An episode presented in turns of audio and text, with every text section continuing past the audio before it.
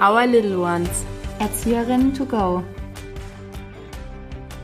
Hello, hello! Wir wünschen euch einen wunderschönen Sonntag und freuen uns, dass wir wieder mit euch ein bisschen quatschen können. Wir sind wieder back! Ja, und zwar heute mit pädagogischem Fachwissen endlich jetzt mal. Das letzte Mal haben wir uns ja vorgestellt. Für die, die es noch nicht gehört haben, könnt ihr auch nochmal runter scrollen, die erste Podcast-Folge euch nochmal anhören, wenn ihr ein bisschen mehr über uns erfahren wollt. Ja, erstmal noch ein riesen, riesen Dankeschön an alle, die uns repostet haben, die uns supportet haben, die es angehört haben. Es war haben. so ein cooles Gefühl, ja. einfach so das zu sehen, wer uns alles angehört hat, ja. ähm, wie an, oft ja. und wie oft es gerepostet Freunde, Familie, wurde. Ja, Family, cool. Ähm, Fremde, keine Ahnung, es war wirklich ein mega Gefühl. Vielen, vielen Dank dafür erstmal. Da wollten wir nochmal Danke sagen, ganz großes. Genau. So, Talia, um welche Frage geht es denn heute? Ja, uns hat eine Zuhörerin gefragt, fand ich echt interessant, die Frage gleich, relativ auch am Anfang. Ja. Woran erkennt man hochbegabte Kinder und wie geht ihr damit um, also mit hochbegabten Kindern? Genau, und wir haben uns ja jetzt ein bisschen unterhalten über die Fragen, die wir bekommen haben, aber ne, wir haben uns jetzt für diese entschieden. Ja, genau, wir dachten uns, wir fangen mal mit dieser Frage an. Es werden sich auch im Laufe der Folge vielleicht ein paar andere Themen ähm, rauskristallisieren, ja genau. Und ähm, wenn ihr dazu noch Fragen habt, gerne auch zu den Themen ja. noch, die jetzt irgendwie schon in der Folge vorkommen. Wir werden es dann irgendwie auch aufnehmen, weil ja. ich finde, Pädagogik ist immer so ein Thema, wo sehr viel noch mehr rauskommt als nur ein Thema. Aber ja, genau. Und wir wollten uns jetzt aber erstmal auf die, sage ich mal, jetzt auf diese Frage einlassen, weil die schon es ist ein sehr breit gefächertes Thema. Ja, und wir wollten jetzt nicht mehrere Fragen hier reinklatschen, deswegen wird es heute wirklich nur um diese Frage gehen. Und ähm, ja, nehmen euch jetzt mal ins Thema mit rein. Genau, und ich will gleich am Anfang sagen, mir persönlich ist es wichtig, dass, also ich persönlich spreche sehr ungerne Kinder mit einem Titel an. Ich sage das sehr ungerne, dass ein Kind hochbegabt ist oder ja, auch mit anderen Eigenschaften sehe ich das so, aber jetzt gerade zu dieser Folge, ich betitel Kinder sehr ungern mit Hochbegabtheit oder dass ein Kind hochbegabt ist. Ich kann mir vorstellen, was die Zuhörerin gemeint hat. Also es wird ja auch zum Beispiel beim Bayerischen Staatsministerium für Unterricht und Kultus gibt es ja so eine festgelegte ähm, Definition, ja. also dass Kinder einfach weit über dem Durchschnitt ähm, intelligent sind und dass da noch andere Merkmale, Merkmale dazu ja. mit einspielen, was es bedeutet, hochbegabt zu sein. Aber ich persönlich finde das schwierig ähm, zu definieren. Es wird auch viel gesagt, dass es schwierig ist zu definieren und deswegen halte ich mich da so ein bisschen zurück. Ich kann mir aber vorstellen, was die Zuhörerinnen meinen und deswegen reden wir auch genau über diese Definition. Ja. Aber es folgt dann auch noch ein paar Einblicke von einer Person, die relativ viel Kontakt mit diesem Thema hat und sich da gut auskennt. Und bereit war, sich auf ein Interview einzulassen. Ja. Genau, so ein kleineres, eher spontanes Interview, aber da hört ihr auf jeden Fall später mehr. Genau, und darum soll es heute gehen und ich würde sagen, wir fangen gleich mal an mit so pädagogischem Input, ja. was uns dazu einfällt, was wir gefunden haben, was uns wichtig ist und genau dann, let's go. Ich werde mal ein bisschen was darüber erzählen, wie man praktisch wie ihr als Eltern oder auch wir in der Krippe zum Beispiel jetzt erstmal bei Kleinkindern Hochbegabung oder auch, man spricht auch öfter einfach von einer höheren Begabung überhaupt erkennen können. Weil das Ding ist, es kann bei Kindern auch wieder weggehen in den ersten, in den ersten zwei, drei Jahren oder sowas, je nachdem, wie man das auch definieren möchte oder wie man das sieht. Ähm, aber es kann zum Beispiel sein, wenn ihr merkt, euer Kind äh, überspringt ganze Entwicklungsphasen. Also dass es ähm, sehr, sehr früh anfängt zu laufen. Äh, zum Beispiel, weil normalerweise bei der motorischen Entwicklung ist es so, dass die Kinder erst stehen, bevor sie laufen. Mhm. Und es kann sein, dass euer Kind zum Beispiel gleich anfängt zu laufen. Mhm. Oder ähm, das Sprachverhalten, dass das Kind sehr, sehr schnell ganze Sätze bildet, weil klar, die Kinder fangen erst natürlich mit Brabbeln an, dann so mhm. Einwortsätze, Zweiwortsätze, je nachdem. Es kann sein, dass euer Kind am Essenstisch sitzt und sagt, ich möchte Brot haben oder mhm. so, ja, gleich mit einem Vierwortsatz reinspringt oder sowas. Ähm, auch die Hand-Augen-Koordination, die sich ja einfach mit der Zeit immer weiterentwickelt, das merkt man ja auch, wenn man mit Kindern draußen am Spielplatz ja. ist. Wenn das Kind einen Ball fängt oder sowas, es braucht einfach erstmal, bis es diese Hand-Augen-Koordination wirklich mhm. ausführen kann, sage ich mal.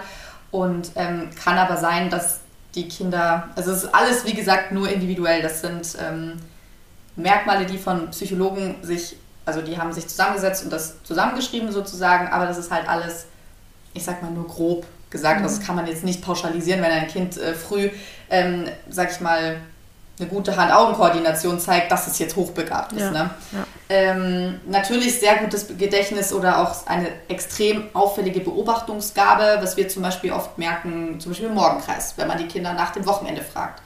Und da gibt es ähm, dann vielleicht schon mal ein, zwei Kinder, die mehr vom Wochenende erzählen oder weniger, die sich auch noch extrem daran erinnern zum Beispiel.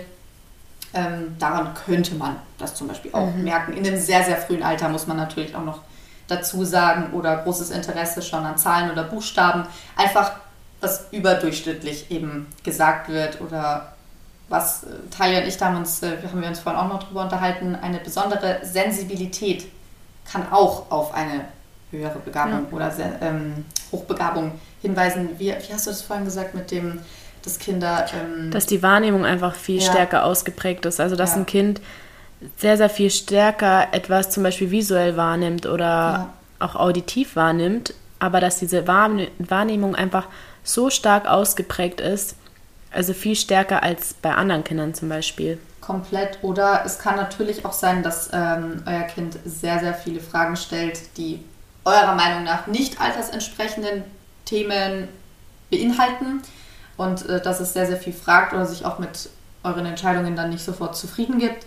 Oder das, es gibt auch Kinder bei uns zum Beispiel in der Einrichtung, die jetzt aber auch nicht automatisch, muss man mhm. dazu sagen, ähm, hochbegabt sind, die sehr viel den Kontakt zu uns suchen. Mhm. Und es kann natürlich auch sein, dass sie einfach einen anderen intellektuellen Partner sich gegenüber wünschen mhm. und ähm, da eine andere Forderung brauchen oder Förderung in dem Sinne auch und deswegen auch öfter zu uns kommen und von uns auch oder von euch in dem Sinne dann ähm, Input haben möchten oder eben diese Förderung in dem Sinn und äh, frühes selbstständiges Erlernen, zum Beispiel auch von Rechnen, Schreiben dann oder Lesen. Später dann, ja. Genau, so zum Schulalter hin.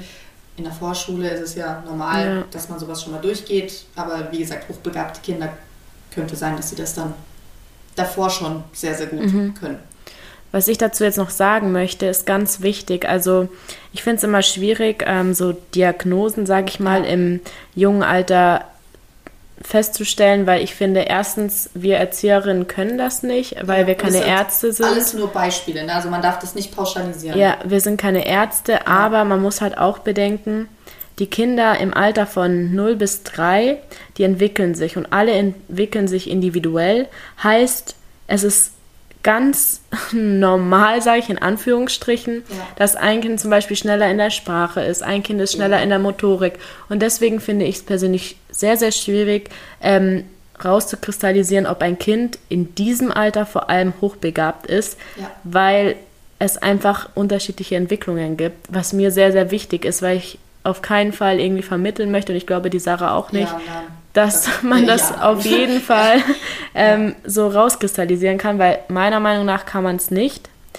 Und Jedenfalls nicht in dem Alter. Schon. Genau, ja, Weil, aber. Das habe ich ja vorhin auch gesagt, es kann ja, ja. auch sein, dass ähm, das wieder weggeht, in Anführungszeichen. Ja, genau. Also, da, als wir recherchiert haben, jetzt die Woche über für euch, ähm, sind mir da einige Sachen auch in die Hand gefallen. Und da stand auch eben zum Beispiel von einer Familie, ähm, die mit dem Kind auch zum Arzt gegangen sind und das dann herausgefunden wurde bei eben so einem Intelligenztest. Mhm. Aber, ähm, und dann waren die total verwundert, dass, ich glaube, das Kind war zwei oder zweieinhalb circa, mhm.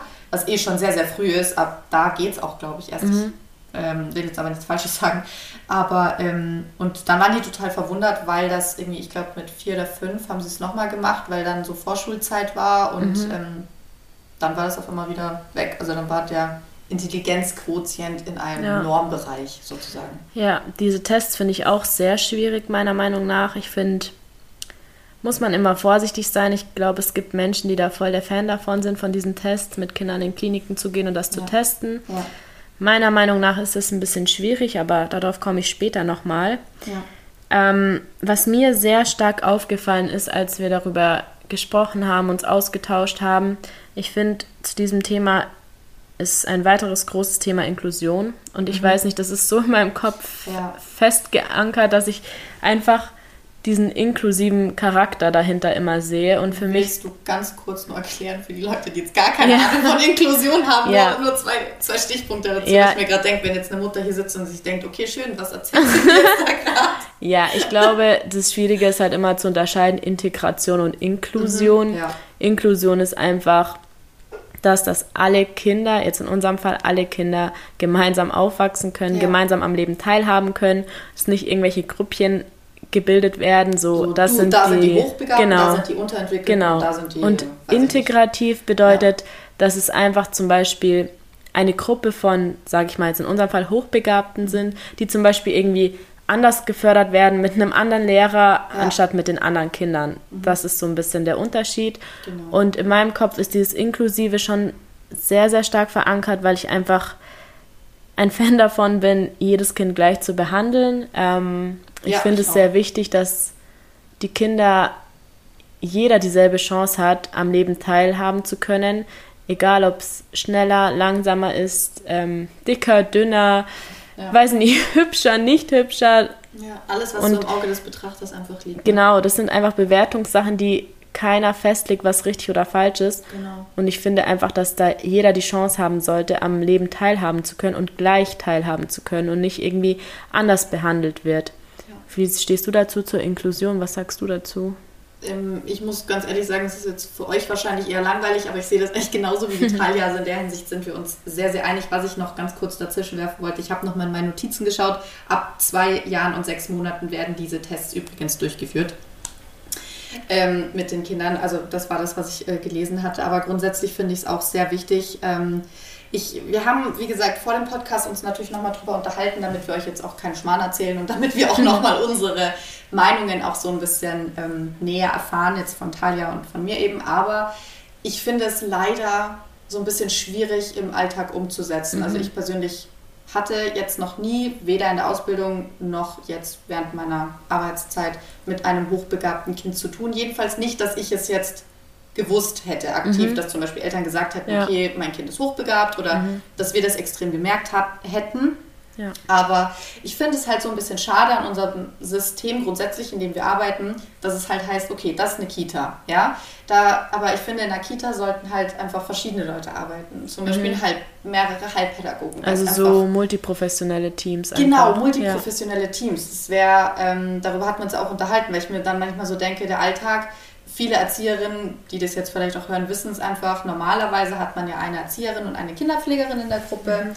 Bei mir in der Arbeit ist ja noch, weil wir eine äh, trilinguale Einrichtung sind, haben wir noch einen Native Speaker, was auch super toll ist, einfach weil die Kinder sowas schon mitkriegen.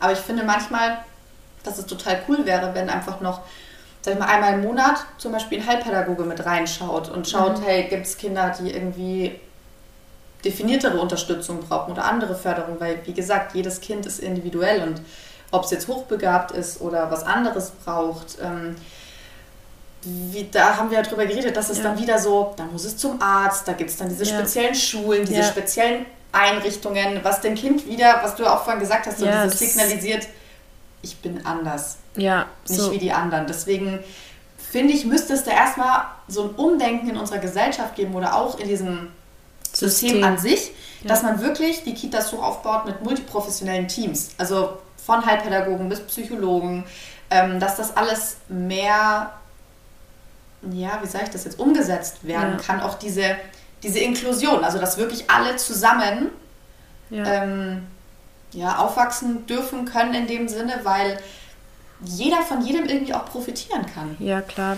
Nee, ich finde auch, also meiner Meinung nach ich habe immer das Gefühl, wenn ein Kind dann zum Beispiel Einrichtung wechseln muss, weil es nicht in diese Kita reinpasst, weil es nicht ja. der Norm entspricht und weil es sich nicht verhält wie die anderen, muss es jetzt in den integrativen Kindergarten. Das ja. finde ich persönlich sehr, sehr schwierig, weil meiner Meinung nach ist es einfach, ich finde, es ist unsere Aufgabe, das System zu ändern und zu schauen, okay, ja. dieses Kind kann an diesem Leben teilhaben, obwohl es jetzt nicht sich so verhält wie ein anderes Kind und nicht die Aufgabe des Kindes, sich zu bewusst zu machen und auch in den jungen Jahren, das merken die Kinder total, ja. ob es jetzt die Eltern auf das Kind übertragen oder ob die Einrichtung das überträgt oder wie auch immer, aber das Kind merkt es, ähm, sich da zu akzeptieren, weil es anders ist. Es ist einfach noch viel zu jung, um das zu akzeptieren. Und ich finde, das ist einfach unsere Aufgabe, dem Kind zu ermöglichen, dass es in einer Regeleinrichtung einfach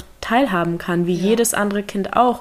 Und das ist einfach nur auch, wenn man so ein Kind in einer Einrichtung hat und es die Chance hat, bei uns zu sein, finde mhm. ich sehr wichtig, dieses Selbstbild einfach zu stärken und vor allem auch so die anderen Kinder damit zu konfrontieren, es gibt andere Kinder, es gibt andere Kinder, jedes Kind ist individuell und jedes Kind entwickelt sich genau individuell und ähm, das ist auch okay so. Und das finde ich ist halt leider noch immer auch in der Gesellschaft einfach so. Ich glaube, das ist einfach ein Prozess, der die komplette Gesellschaft irgendwie mal verinnerlichen Total. muss, dass jeder Mensch, egal ob dick, dünn, hochbegabt, nicht hochbegabt, ein IQ von ja. 100 oder ein IQ von 150, und, und, genau, ja. dass das einfach normal ist. Und das, finde ich, ist halt leider unsere, oder was heißt leider, wir müssen das halt den Kindern schon in den jungen Jahren beibringen, ja, weil es sonst nie umdenken. was wird. Genau, ja. ja weil wenn, wenn nicht mal einer anfängt, dann wie genau, es ist auch so. Und ich verstehe jeden Erzieher, der sagt, es klappt nicht wegen Personalmangel, ja. es klappt nicht, wir haben nicht die Kapazitäten, es kann sich nicht ein Erzieher nur um dieses Kind kümmern, verstehe ich alles, aber ich finde, wenn wir nicht anfangen und uns nicht da durchsetzen, wer soll es dann machen? Wer soll es dann tun? Genau. Und dann wird es halt immer so ein Punkt bleiben, so okay, es ist Personalmangel, deswegen können wir es nicht, also ist Inklusion eigentlich gar nichts für uns. Ja. Obwohl, glaube ich, schon viele Menschen den inklusiven Charakter als sehr wertschätzend und sehr wertvoll auch ähm, ansehen. Ja. Genau. Mir ist gerade auch noch eingefallen, ich habe während meiner Ausbildung ein Praktikum gemacht in einer integrativen Kinderkrippe. Und da hatten wir auch ein Mädchen mit Down-Syndrom. Und ich fand das total spannend, weil ich gemerkt hatte, in den Beobachtungen, dass die anderen Kinder von ihr wahnsinnig viel mitgenommen haben, weil sie halt sehr, sehr liebevoll war. Sie hat immer alle umarmt, mhm. sie war sehr, sehr offen in der Hinsicht und wollte viel kuscheln. Die war, glaube ich, zweieinhalb, knapp mhm. drei. Ja. Und ähm, ja, hat so eine Ruhe ausgestrahlt. Und mhm. die war immer fröhlich und hat immer gelacht. Und wenn die Kinder mit ihr waren, waren die auch so. Mhm. Und das ist ja das, das, egal was ein Kind hat, eben, ob es jetzt Down-Syndrom ist, ob es Hochbegabtheit ist, mhm. ob es es gibt ja alles mögliche. Ja. Also es gibt zigtausend Sachen, das würde jetzt hier ja. durch den Rahmen sprengen. Aber das kann ähm, wirklich, sag ich mal, eine Bereicherung ja, auch natürlich, sein ja. für die anderen Kinder. Weil es ist ja auch, ähm, das sieht man ja allein an dem Normbeispiel schlechthin an Geschwistern. Ja. Ein kleines Geschwisterchen hat ein älteres Geschwisterchen, schaut sich da was ab und lernt dementsprechend auch schneller. Mhm kann ja. ja so in der Einrichtung auch laufen. Ja. Könnte eigentlich. Ich glaube, darüber kann man sich echt ja. streiten und ich glaube, dass auch viele Pädagogen das für sehr sinnvoll empfinden, aber viele halt auch nicht. Mhm. Und deswegen ist es ja nur unsere Meinung. Ja, genau. Und ähm, ja, ist auf jeden Fall spannend, wenn ihr da irgendwelche Ideen habt oder Anmerkungen oder ja, Gedanken Feedback, dazu habt, könnt ihr ja. uns auch gerne sagen und auch Feedback geben, weil das finden wir auch sehr spannend. Ja, und uns auch gerne mit euch da unterhalten und in den Austausch gehen, so in den DMs, per E-Mail, je nachdem, ja. freuen wir uns immer. Ja. Aber was wir jetzt auf jeden Fall nicht vergessen dürfen, du hattest doch vorhin noch von dieser Person erzählt. Mhm. Das finde ich echt ganz spannend, weil die Sarah und ich haben uns Gedanken gemacht über Hochbegabte, über was sind Hochbegabte, gibt es Hochbegabte und so. Vor allem, was auch für euch interessant sein könnte, so aus dem alltäglichen Leben, weil das, genau. was wir euch bis jetzt gesagt haben, sind ja eher alles Statistiken, ähm, was Psychologen zusammengetragen haben, aber es ist natürlich immer noch spannender, so aus dem Real Life so ein paar. Ja, weil ich, das war dann echt sehr spontan, weil wir hatten ja eine Story gepostet und da konnte man ja sehen, dass es um Hochge Hochbegabte geht.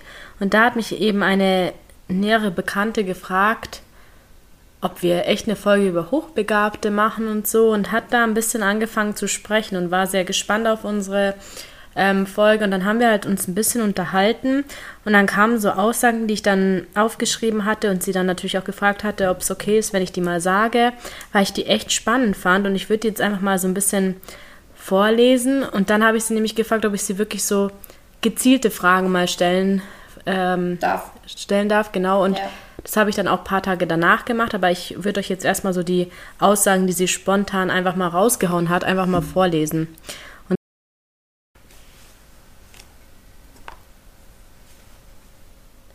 Und zwar, Hochbegabte fühlen sich unverstanden, nicht zur Welt gehörig.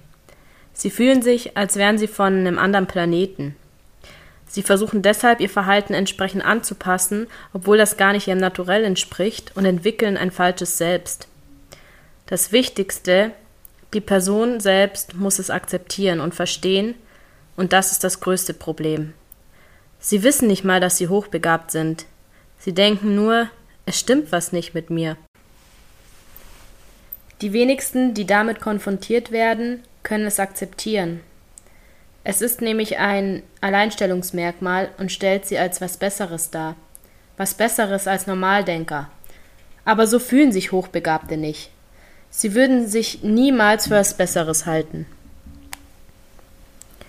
Sie fühlen sich als Kleinigkeit in dieser Welt, nichts Besonderes. Deswegen kommen sie nicht damit klar und wollen nicht als Hochbegabte bezeichnet werden, weil sie dann kein Teil dieser Gesellschaft sind.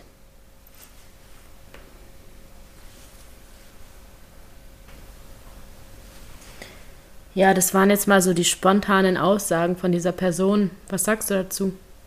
Ich finde es krass, dass es so, wenn man das mal hört, was in einer hochbegabten Person so vor sich geht, dass es so negativ behaftet ist. Man muss auch sagen. Ich hätte es eher gedacht, dass ähm, die Leute das so ein bisschen mehr hypen für sich selber, weißt du? So sagen, boah krass, schau mal, was ich kann und nicht dieses, mhm. könnte man denken. Schau, was mich belastet eher so. Ich weiß nicht, ob es eine andere Welt ist, glaube ich, so ein bisschen. Ob so kommt es mir gerade vor. Ob es diejenige belastet. Ich glaube, es ist wirklich nur in deren Kopf, die wollen gleich sein, wie alle anderen auch. Mhm. Was ich spannend finde, weil wir ja dieses Inklusionsthema eigentlich auch genannt hatten. Ja. Und da finde ich so schön, dass sich das so ein bisschen in den Aussagen bestätigt hat. Und deswegen bin ich dann auch auf die Idee gekommen, nochmal gezieltere Fragen zu stellen, um zu sehen, okay, ist dieses Inklusive wirklich ein wichtiger Gedanke für diese Menschen. Ja. Diese Person ähm, nennt sich auch selbst als mental hocheffizient, weil sie sagt, ich möchte nicht als hochbegabt ähm, bezeichnet werden, aber mental hocheffizient finde ich okay. Das finde ich auch spannend, weil klar, es ist auch irgendwo eine Bezeichnung, aber es ist halt nicht dieser Stempel, ich bin hochbegabt. Ja, ja vor allem finde ich es krass, wenn man mal darüber nachdenkt, das ist ja jetzt auch eine erwachsene Person. Mhm was da hätte anders laufen können in der Kindheit, dass mhm. dieses Selbstbild, von dem wir vorhin auch gesprochen haben, viel mehr gestärkt wird ins Positive als ins Negative. Ja. Sondern ja. zu sagen, hey, das ist eine Gabe, das ist was Tolles, was du da hast, die kannst du nutzen. Ja. Und nicht, du bist anders als alle anderen und ähm, das belastet, also klar, glaube ich, ich weiß es nicht, ich habe einen normalen IQ, schätze ich mal, ich will es wahrscheinlich gar nicht wissen. Aber äh, hochintelligent bin ich jetzt wirklich nicht. Mhm. Aber ich weiß nicht, ich würde, oder ich finde es, wie gesagt, schade, dass es so negativ behaftet wird, anstatt dass das Selbstbild von klein auf schon anders gestärkt wird. Mhm. Einfach. Oder dass wir in der Pädagogik, vielleicht gehen wir da auch nochmal irgendwann näher drauf ein, gibt es auch ähm, das gewisse Urvertrauen. Mhm. Und das bildet sich wirklich in den ersten, im ersten Lebensjahr eigentlich so circa. Es ja. wird natürlich auch aufgebaut, aber die Basis, sag ich mal, bildet sich da. Und ähm, dieses Urvertrauen hat, hast du als Baby nicht nur in deine Eltern, vor allem in die Mutter natürlich, sondern auch durch die Reaktionen und die Handlungen deiner Eltern in dich selbst. Mhm. Ja. Also bildet sich dieses Vertrauen auch in dich selbst. Und ich, ja, ich weiß nicht, wenn Kinder irgendwann merken, sie sind ein bisschen anders, würde, ja, fände ich es persönlich schön, wenn das Ganze so ins Positive gebracht ja, wird. Ja, voll, weil ich finde das gerade total traurig irgendwie. Das klingt ja. echt wie so eine, wie so eine Belastung voll. Mhm. Das hätte ich nie gedacht. Ich kann ja mal weitermachen, mhm. wie ich mhm. dann wirklich, ich habe dann eben nochmal mit der Person gesprochen und sie meinte, es ist für sie vollkommen okay, wenn wir nochmal ja. sprechen und ich hatte dann wirklich einen Plan im Kopf. Okay, mein Ziel war herauszufinden, ob wirklich diese Menschen, die es auch betrifft, inklusiv, sage ich mal, behandelt werden wollen oder was deren Ziel ist, was deren Erwartungen von der Gesellschaft sind, was passiert, so, was wollen diese Menschen? Und ich habe halt erst angefangen, so ähm, ich habe die Aussage von der Person aufgenommen, sie freut sich so auf diese Folge, sie ist gespannt, habe ich gesagt, was sind die Erwartungen dieser Folge? So, hast du Erwartungen an die Folge? Was, wieso bist du so gespannt? Und sie meinte dann, ähm, sie interessiert sich für das Thema, vor allem halt eben, was andere Menschen dazu sagen. Ja. Vor allem auch Pädagogen oder Erzieher, die halt sich damit dann beschäftigen müssen, was die dazu sagen. Ja. Und ja, dann habe ich angefangen mit einem Türenmodell, sage ich mal. Ich habe der Person gesagt, so, wenn du zwei Türen hättest für dein Leben, würdest du eher die Tür wählen, dass du nur mit hochbegabten oder intelligenteren Menschen oder wie auch immer du die jetzt nennst, ähm, wählen Also oder zusammen sein könntest oder Genau. dein Leben verbringen könntest oder so. Genau. du gemeint. Ja. Oder würdest du die Tür wählen, wo alle möglichen Menschen, gemischte Menschen ähm, mit dir zusammenleben und genau, würdest du eben die Tür wählen? Und sie meinte dann, ähm, auf jeden Fall die Tür mit allen Menschen, also gemischt, da Hochbegabte sich, wie er schon beim letzten Mal gesagt hat, für nichts Besseres halten wollen. Und würde ich die Tür wählen mit den Hochbegabten oder mit den Intelligenten, würde ich ja zu einem elitären Kreis gehören. Und das will ich nicht. Ich will eigentlich nur ein Teil der Gesellschaft sein. Krass, ja.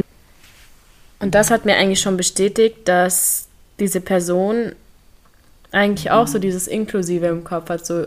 ich will einfach Teil der Gesellschaft sein. Und ich habe sie auch immer wieder gefragt, wie kann ich dich eigentlich, oder wenn ich mit dir darüber rede, ich frage dich ja, weil du Erfahrung damit hast. Willst du das hören, dass du hochbegabt bist? Anscheinend nicht. Habe ich auch bis jetzt nicht getan, aber wie nennst du dich so? Und sie meinte dann, ich würde mich als mental hocheffizient ansehen, weil die Intelligenz bei mir schon höher ist als bei anderen. Sie sagt nämlich, dass Hochbegabte so verschieden sein können. Also es gibt die Hochbegabten, die in der Wahrnehmung total stark sind. Das, was wir ja vorhin schon Genau, hatten, damit, oder ja, und-. Allein schon in der Wahrnehmung, da gibt es ja auch visuell, auditiv, gefühlsmäßig anders. Also da gibt es so viele Arten und deswegen will sie einfach nicht so genannt werden. Und ähm, ich habe sie dann auch gefragt, wann hast du das gemerkt oder hast du das gemerkt, dass du anders bist? Haben deine Eltern das gemerkt? Hat die Schule das gemerkt? Wie war das? Und diese Person meinte zu mir, es war eher ein schleichender Prozess und sie würde sagen, dass es so circa in der Pubertät angefangen hat, dass sie einfach gemerkt hat, okay, ich bin anders. Ich weiß nicht, was mit mir ist, aber irgendwas ist anders, weil 99 Prozent meines Lebens spielt sich in meinem Kopf ab. Ich lebe in der Vergangenheit, ich lebe in der Zukunft, aber nicht im Hier und Jetzt. Und wie ich schon vorhin gesagt habe, sie hat gesagt, sie weiß, dass sie einigen Menschen geistig überlegen ist und dass sie eine hohe Intelligenz hat, aber dass es nicht gleich bedeutet, dass sie hochbegabt ist, sondern da spielen viel mehr Faktoren ein, was wir auch schon gesagt haben. Ähm, und was ich auch sehr krass fand, sie wünscht sich oft, ihren Kopf auszuschalten, weil der Kopf einfach ständig läuft, ständig wird darüber nachgedacht, es wird alles zerdacht und alles Mögliche gemacht mit dem Kopf und sie wünscht sich einfach mal zu sagen, stopp, ich mag einfach mal nicht denken. Ja. Das finde ich schon krass. ja, irgendwie ist es doch sehr negativ behaftet alles, gell? Ja, ich glaube, ja, ich glaube, es macht auch viel die Gesellschaft, weil der nächste Punkt, was diese Person angesprochen hat, ist, wenn sie etwas über etwas nachdenkt und ein Thema anspricht, was ein bisschen tiefgründiger ist, reagieren die anderen Menschen anders, als sie es tun würde. Und sie merkt einfach, dass das was ganz anderes ist. Die anderen Menschen denken ganz anders, ganz anders über dieses Thema als sie. Was ja aber eigentlich total schön ist, weil du so wieder die verschiedenen Ansichten mit reinkriegst Genau. oder ein Gespräch. Ja, ja. Das ist ja das, über was wir vorhin auch gesprochen haben, auch bei den Kindern. Oder grundsätzlich, jeder Mensch sieht ja verschiedene Dinge anders. Und Ja. das macht es ja auch aus. Jeder ist anders. Mhm. Und das ist ja auch wieder so der Grundgedanke von Inklusion. Alle sind anders und trotzdem ist ein gemeinsames Miteinander möglich. Ja. Und dann bin ich noch ein bisschen darauf eingegangen, was andere Leute über diese Gabe denken, über dieses Verhalten denken. Und das fand ich dann auch ein bisschen, sage ich mal, erschreckend, wenn man sich wirklich damit auseinandersetzt, weil es kam dann so wie Sachen so wie, ähm, du bist komisch, kompliziert. Es würde dir mal gut tun, wenn du ein bisschen dümmer wärst. Und da frage ich mich dann, klar, ich glaube, die Leute meinen es nicht böse, die wollen dich irgendwie schützen. Vielleicht wenn du nicht. neidisch. Weiß, weiß man ja nicht. Ja, das vielleicht auch, aber sie sagt ja auch, sie will einfach mal ihren Kopf ausschalten und ja, aber wenn man sich halt damit beschäftigt, ähm, ist es dann doch sehr erschreckend, was dann von anderen Menschen kommt. Aber ich finde das schon heftig. Hm. Also jetzt überlegt ihr mal, es ist ja egal, bei was, ähm, ob wir jetzt von Hochbegabtheit ausgehen oder von ganz was anderem, diese Aussagen, Mhm. es ist schon wieder dieses Problem in unserer Gesellschaft. Kaum bist du anders, finden es Mhm. andere komisch. Dieses Wort komisch. Das anstatt, dass man es hypt und sagt, hey krass, du hast eine andere Ansicht als ich gerade, aber ist voll in Ordnung und ich finde es eigentlich interessant. Weißt du, was ich meine? So diese, immer dieses krank Negative, immer dieses Runtermachen. Ich finde das so hart, aber Okay, wir müssen jetzt auch beachten, ich habe ja jetzt nur einen Teil klar. mitbekommen, vielleicht kommen auch andere Aussagen, aber ich denke, ja, wenn man halt dann so darüber redet, über diesen negativen Teil, dann kommen halt die Aussagen. Ja, und zu Test sagt diese Person auch, dass früher hat sie Also zu Intelligenztests. Genau, jetzt, Ne? Oder ja. hochbegabten Tests. Ja, früher hat sie nie darüber nachgedacht, weil sie selbst eben nicht wusste, was überhaupt mit ihr los ist.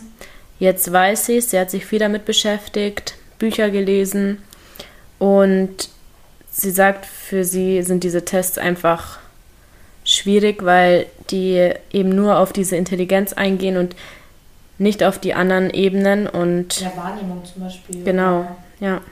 Ja. Deswegen sagt diese Person auch, Hochbegabung hat keine bestimmte Definition für die Person, weil es eben viele verschiedene Ebenen gibt und viele Ebenen auch wahrscheinlich noch nicht erforscht worden sind. Sie sagt, sie würde Ja, sich viel mehr wünschen, dass sich Psychologen viel mehr mit diesem Thema beschäftigen, weil sie einfach das Gefühl hat, dass viel zu wenig Menschen sich damit auskennen.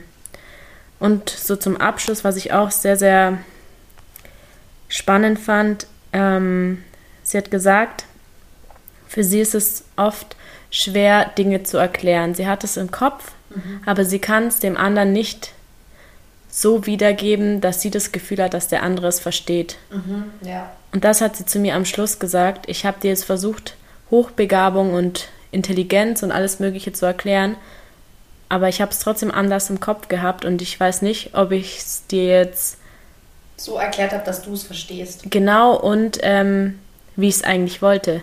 Mhm. Das fand ich auch sehr krass. Ich. Ja, und dann habe ich eben darüber nachgedacht und dir auch die Frage gestellt, so wie gehst du dann mit so einem Kind um? Ja. ja, das war ja auch die Frage von äh, Genau. der Nachricht, die wir noch bekommen haben jetzt zum Abschluss. Ja, ich glaube, da haben die Tanja und ich uns vor der Aufnahme auch schon ein bisschen drüber unterhalten, dass wir, glaube ich, beide der Ansicht sind, dass das Allerwichtigste hierbei ist, bedürfnisorientiert zu handeln. Also wirklich, wenn wir jetzt so ein eigenes Kind hätten, also als Mütter oder jetzt eben in der Kita, dass wirklich das Wichtigste ist, dass man auf die Bedürfnisse des Kindes eingeht und ganz individuell darauf, ja, da handelt und ähm, natürlich exakte Beobachtung, weil man Ja. auch schauen muss, wo ist das Kind gerade komplett überfordert, wie, wie kann ich ihm helfen, auch offene Kommunikation, weil diese Kinder ja auch schon sehr, sehr viel verstehen, kann man mit ihnen natürlich auch dementsprechend anders kommunizieren und auch fragen, hey, was brauchst du gerade? Wie, wie kann ich dir gerade was abnehmen? Wie kann ich dir gerade helfen? Weil ich finde das manchmal in der Krippe natürlich noch ein bisschen schwierig, wenn man so versucht zu kommunizieren und die Kinder natürlich einfach vom Kognitiven Ja. oder vom, von der Sprache her noch nicht so weit sind. Ich hab- Aber das wäre mir, glaube ich, extrem wichtig, dass ich weiß, Ja, ich überfordere das Kind gerade nicht, ich unterfordere das Kind gerade nicht, sondern einfach dieses, ja, was brauchst du gerade? Es klingt so banal, aber ich glaube, das ist für die ganz, ganz wichtig, ja. dass sie merken, hey, ich werde auch in meinen Bedürfnissen wahrgenommen, oder? Ja, also ähm, was ich auch noch so rausgearbeitet habe für mich ist einfach nach diesem Gespräch und diesem ganzen ähm, Recherchieren einfach, dass auf jeden Fall diese Stärken der Kinder gefördert werden müssen und gefördert werden sollten und auch bestärkt werden sollen und Schwächen, genauso wie bei anderen Kindern, dann genutzt werden, um eben, dass wir als Erzieher sie da in diesen Schwächen unterstützen, so wie bei jedem Kind auch. Und Ja, und ihr als Eltern natürlich. was auch sehr wichtig auch. ist, ähm, die anderen Kinder dafür zu sensibilisieren, dass egal ob ein Kind anders ist, und wir sind alle anders, es gibt keinen Menschen, der komplett gleich ist wie ein anderer Mensch. Ja, jeder dass ist es, ja, dass es vollkommen okay ist. Und ich glaube, das ist sehr, sehr wichtig, dass wir in der Krippe diese Basis schaffen, dass Kinder lernen, es ist okay, anders zu sein, es ist ja. vollkommen wertvoll, anders zu sein und wir können alle daraus profitieren, wir können uns ja. gegenseitig unterstützen. Und ja, das habe ich einfach für mich gelernt jetzt aus dieser Folge und aus diesem Recherchieren und mit dieser Person zu sprechen. Das fand ich sehr, sehr interessant und auch mhm. sehr, sehr wertvoll auch. Ja, auch mal die Sichtweise so zu sehen. Aber das, was du gerade gesagt hast, das erinnert mich total an meine Kollegen, die haben gerade oder hatten jetzt erst in der Nachbarsgruppe das Projekt Jeder ist einzigartig. Mhm. Und da haben die auch ganz coole Projekte, äh, Angebote dazu gemacht. Und ähm, Kinder sind da richtig toll darauf eingegangen, auch in der Krippe. Also da kann man das einfach schon verwirklichen, finde ich persönlich. Ja. Dass das wirklich, weil es ist immer nicht nur dieses Gerede, sondern man kann das auch wirklich umsetzen.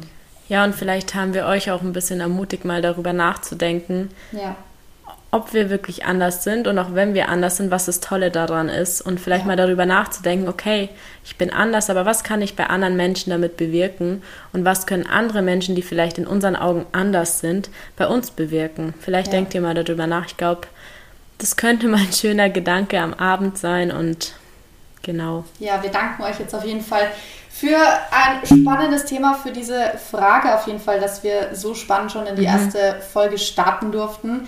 Vielen, vielen Dank fürs Zuhören. Wir freuen uns auf neue DMs, neue Nachrichten über unsere E-Mail, über unser DM-Postfach auf Instagram. Folgt uns da auch gerne. Ja, super, super gerne. Wir freuen uns über jeden neuen Follower, über jede neue Followerin. Und äh, ja, wünschen euch natürlich noch einen wunderschönen Sonntag abschließend und freuen uns auf die nächste Folge, auf eure Fragen und was wir in der nächsten Folge auch beantworten dürfen. Genau. Dann bis bald und Tchau, tchau. Tchau, tchau.